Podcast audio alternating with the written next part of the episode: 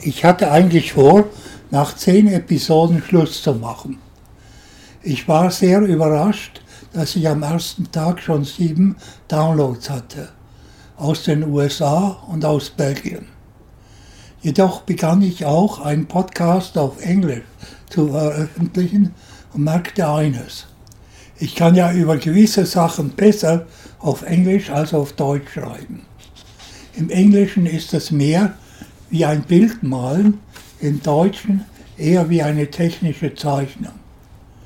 Nun schließt das eine das andere nicht aus. Es handelt sich, es handelt sich in etwa um zwei geistige ökologische Nischen. Es ist ganz gut, Zugang zu beiden zu haben.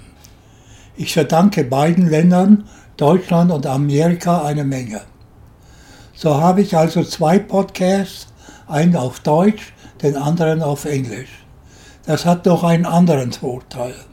Im Deutschen kann ich auf die Amis, im Amerikanischen auf die Deutschen schimpfen. Das bleibt besser getrennt. Allerdings, und das ist das Angenehme, vertragen die Deutschen eher Kritik als die Amis. Oh mein Gott, sind die Amis sensibel. Das besonders in ihrem Süden, wo sie so scheißfreundlich sind, aber einem klammheimlich den Hals abschneiden, meistens nur finanziell. Im Norden könnte das in Großstädten ja anders sein. Aber Charlotte soll sich dem inzwischen ja auch annähern. Wie mir ein Drogenpolizist einmal seine Taktik der Drogenbekämpfung in Winston-Salem einer Nachbarschaft von Greensboro erklärt. Wir bemühen uns, den Drogenhändlern das Leben hier sehr schwer zu machen. Meistens gehen sie dann nach Greensboro. Überregional könnte das auch zwischen Nord und Süden stattfinden. Amis wollen gut dastehen. Der Polizist hatte nach seinem Drogenkampf eine gute Statistik und wird wahrscheinlich eine Auszeichnung von seinem Polizeichef erhalten. Eine Straße könnte vielleicht sogar nach ihm benannt werden. In Greensboro sieht es dann aber ganz anders aus. Vielleicht werden die aber sauer und schicken dann die ganzen Drogenhändler mit derselben Taktik wieder nach Winston-Salem zurück. Allerdings müsste es dann noch unbequemer sein, als, die, als es die Kollegen dort früher waren. In all dem Hin und Her kann es dazu kommen, dass einige Polizisten die Hand aufhalten, weil sie der ganze Laden ankotzt. Über diese Realisten, wenn sie sich fangen lassen, regen sich dann aber alle auf. Viel besser wäre es, dem Beispiel dieses Mannes, den sie Bad Cop nennen, im großen Stil zu folgen und den Bossen eines Kartells eine Riesensteuer abzufordern, die man dann für wohltätige Zwecken, Zwecke verwenden könnte, aber auch dafür, den anderen Kartellen das Leben zunehmend schwer zu machen, um sie auch langsam steuerpflichtig zu machen. Am Schluss hätten dann alle, was sie wollten. Die Amis ihr Drogen, die ATF, Alcohol, Tobacco, Firearms Behörde ihre zuverlässigen Gelder und die Bürger ihre wohltätigen Einrichtungen, zum Beispiel gute Schulen und Colleges, von denen es sehr wenige gibt, trotz der großen Namen, die hier im Umlauf sind. Ich habe eben einen Witz gemacht. Das kann ich ja. Denn die ganze Idee ist ja wohl zu vernünftig. Die Amis haben schon einmal einen solchen Fehler gemacht mit dem Alkoholverbot. Das Ergebnis? Typen wie Al Capone und organisiertes Verbrechen. Gesoffen haben die Amis mehr als je zuvor. Das Ganze war nun auch viel interessanter als vorher. Zunächst war das Saufen nun verboten und verbotene Sachen zu tun ist ja viel aufregender als erlaubte, auch wenn einige Kirchensprenger darüber die Nase rümpfen. Denen ist ja auch nicht zu trauen. Vielleicht haben sie ja ihre eigene Privatbrennerei zu persönlichem und nicht für öffentlichen Verbrauch. Dann die ganzen Schießereien, die ganzen Schießereien mit der Tommy Gun und der schwerkalibrigen BAR, Browning Automatic Rifle. Natürlich in der Hand der Verbrecher, weil die mehr Geld haben. Die Polizei sah dumm aus mit ihren Revolvern, wenn sie mit den Gangstern in Konflikt gerieten. Und von all diesen Geschichten lebt heute noch die Filmindustrie. Das Ganze macht keinen Sinn. Aber wer fragt in dieser Welt danach, was Sinn macht? Eine Menge Leute haben dann Angst, um ihre Vorteile gebracht zu werden. Das ist der tiefere Grund dafür, dass in Bismarck das Leben so zur Hölle gemacht wurde. Es macht ja durchaus Sinn, eine größere sozialere, soziale Gerechtigkeit durchzuführen, im Rahmen dessen, was die Regierung sich erlauben konnte. Aber das sollte nicht geschehen, weil es die Monarchie geschützt hätte. Und da waren eine Menge der Politiker dagegen, aus Prinzip. Nun nehmen Sie vielleicht an, dass ich ein verkappter Monarchist bin. Mir ist im Gegensatz zu den Dogmatikern die Regierungsform ziemlich egal. Die ist ja wie ein Werkzeug.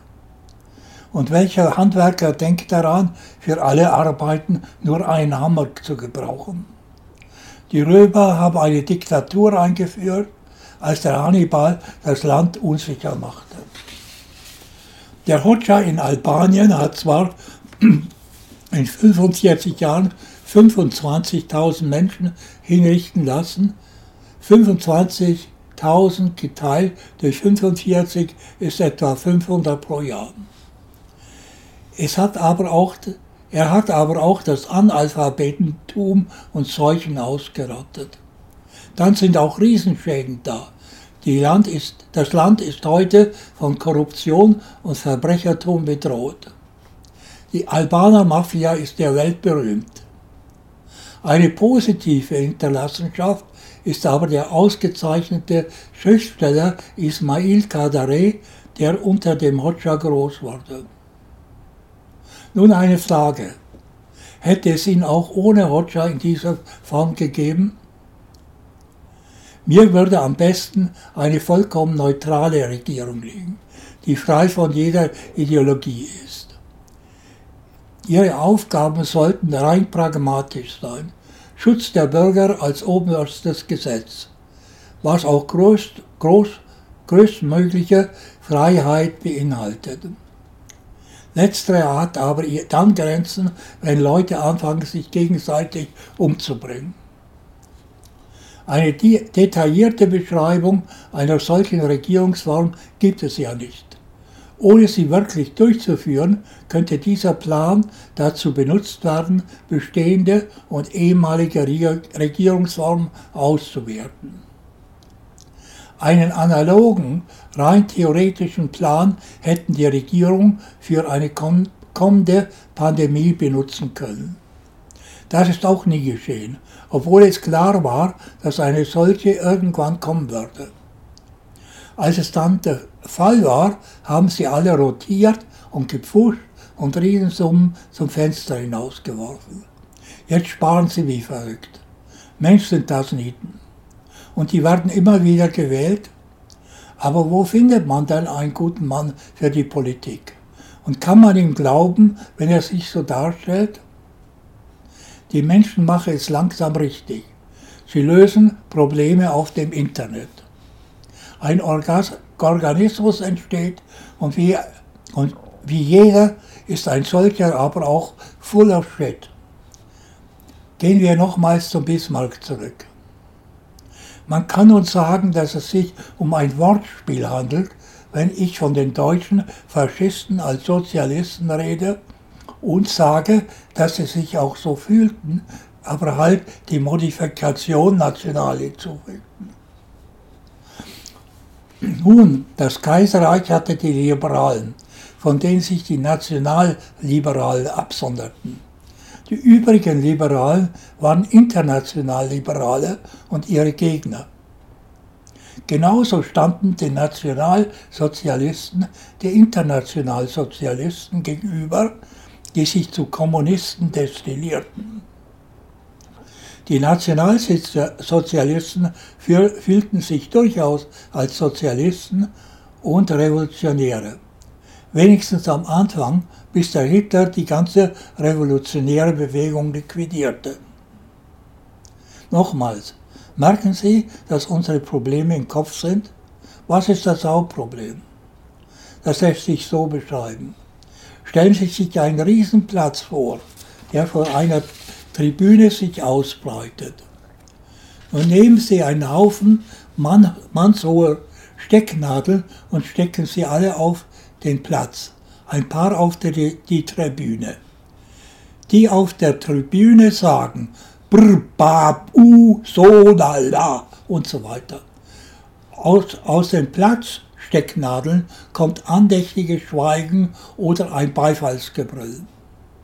Es ist so ziemlich egal, was die Tribünen-Stecknadeln daherreden, solange es keine Platzstecknadeln gibt, die, die so reagieren wie oben. Tun sie es, so kommt die Tribünenstecknadel mit jedem Mist, zum Beispiel Krieg davon. Unser ganzes Denken funktioniert so. Nur sind die Plätze und die Tribünen kleiner. Die Tribünenstecknadeln sind die anerkannten Führer einer Denkrichtung, religiösen oder politischen Bewegung. Wissenschaft, Philosophie, Psychologie und so weiter. Alle haben sie Führer und Followers. Selber denken, das tun nur ganz wenige. Ja, haben wir denn dafür eine Basis? Ich frage. Was meinen Sie damit? Meinen Sie eine äußere, wie zum Beispiel Lehrbücher über kritisches Denken? Nun lassen mich dazu eine Geschichte erzählen. In Heidelberg an der Boston University hatte ich einen Kurs über Psychopathologie, Abnormal Psychology. Im Lehrbuch kam der Name eines berühmten Mannes vor, der die Psychiatrie, Psychiatrie kritisierte, aber selbst ein Professor der Psychiatrie war. Sein Name war Thomas Sass. S-Z-A-S-Z. Als ich später in den USA war, habe ich ihn angerufen. Ich sagte, dass ich seit 1962, damals war ich 17, bis zu ihrem Tod im, 19, im Jahre 1982, also 20 Jahre mit Anna Freud äh, in Verbindung war. Dass ich am Anfang den Freud ganz toll fand und sozusagen eine freudische Persönlichkeit hatte. Aber als ich den Jung gelesen hatte, eine Jungpersönlichkeit, dann eine Skinner-Persönlichkeit, also eine multiple Persönlichkeitsstörung, Multiple Personality Disorder entwickelte. Er fing laut zu lachen an und meinte, ich könnte wohl nur so nur, wohl nur so daherreden, weil ich zum Beispiel Carnavs Logikbuch ge gelesen hätte. Dazu kann ich nun noch eine Geschichte erzählen. Rudolf Carnavs Frau war gestorben und er ging in die Psychoanalyse, die ihm sehr half. Er meinte, ich habe früher immer über die Psychoanalyse geschimpft. Die ist aber nach meiner Erfahrung doch ganz gut. Ich sagte, Rudolf, du bist ein sehr guter symbolischer Logik, Logiker, aber mit der informalen Logik hapert es bei dir. Kannst du dir nicht vorstellen, dass der Herr Carnap wie der Herr Rapunzel aus Stroh Gold gesponnen hat? Ich muss sagen, das war meine allzeit beste Kritik, weil sie gleichzeitig ein Riesenlob enthielt. Aber es geht halt nur, wenn es etwas zu loben gibt. Wenigstens bei mir ist es so. Der Thomas Sass, selber ein Psychiater und Psychiat Psychoanalytiker, hat aber beide stark kritisiert. Über die Psychiater hat er Folgendes gesagt. Die Psychiater meinen, dass geistige Störung von Störung des Zentralnervensystems verursacht werden. Dafür brauchen, äh, haben wir aber schon Spezialisten, die Neurologen. Wozu brauchen wir dann die Psychiater? Und Jemand sieht ein ganz blödes Fernsehprogramm an, das überhaupt keinen Sinn macht. Da ruft er einen Handwerker, der den Fernsehapparat reparieren soll. Oder ein fehlerhaftes Computerprogramm bedeutet nicht unbedingt, dass die Hardware der Computer selbst gestört ist. Allerdings ist die Umkehrung eines des Satzes eher richtig. Wenn ein Computer nicht richtig funktioniert, dann wohl auch nicht die Programme. Es ist wohl richtig, dass man nicht mehr gut reden kann, wenn man sich in den Kopf geschossen oder gesoffen hat. Aber das umgekehrt ist nicht richtig. Es gibt auch andere Erklärungen für eine Redehemmung. Zum Beispiel die stechenden Augen eines Psychiaters, der einem eine geistige Störung aufhängen will. Dazu habe ich noch eine Story. Hier in den USA wimmelt es von indischen Psychiatern. Einmal soll ein solcher eine Amerikanerin wegen ernster Halluzinationen eingesperrt haben. Als er von einem einheimischen Psychiaterkollegen in einer Fallbesprechung gefragt wurde, was ihre Halluzinationen gewesen seien, sagte der Inder. She said that she had butterflies in her stomach. Da fing der Ami an zu lachen und meinte, Mensch, sie wollte damit sagen, dass mit den Schmetterlingen im Magen, äh, dass sie nervös sei. Das ist eine ganz gebräuchliche amerikanische Redensart.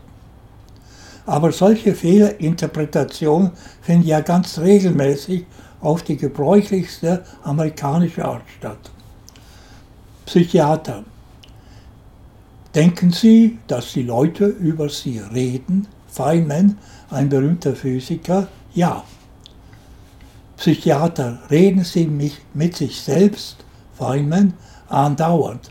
Zu sich selbst, wenn ich etwas durchdenke, du blöder Heine. Psychiater, hören Sie Stimmen? Feynman, oft. Zu sich selbst, ich diskutiere manchmal innerlich mit einem Freund und dann höre ich seine Stimme und so weiter und so weiter. Ergebnis der psychiatrischen Untersuchung untauglich zum Kriegsdienst. Finito, Schluss für heute.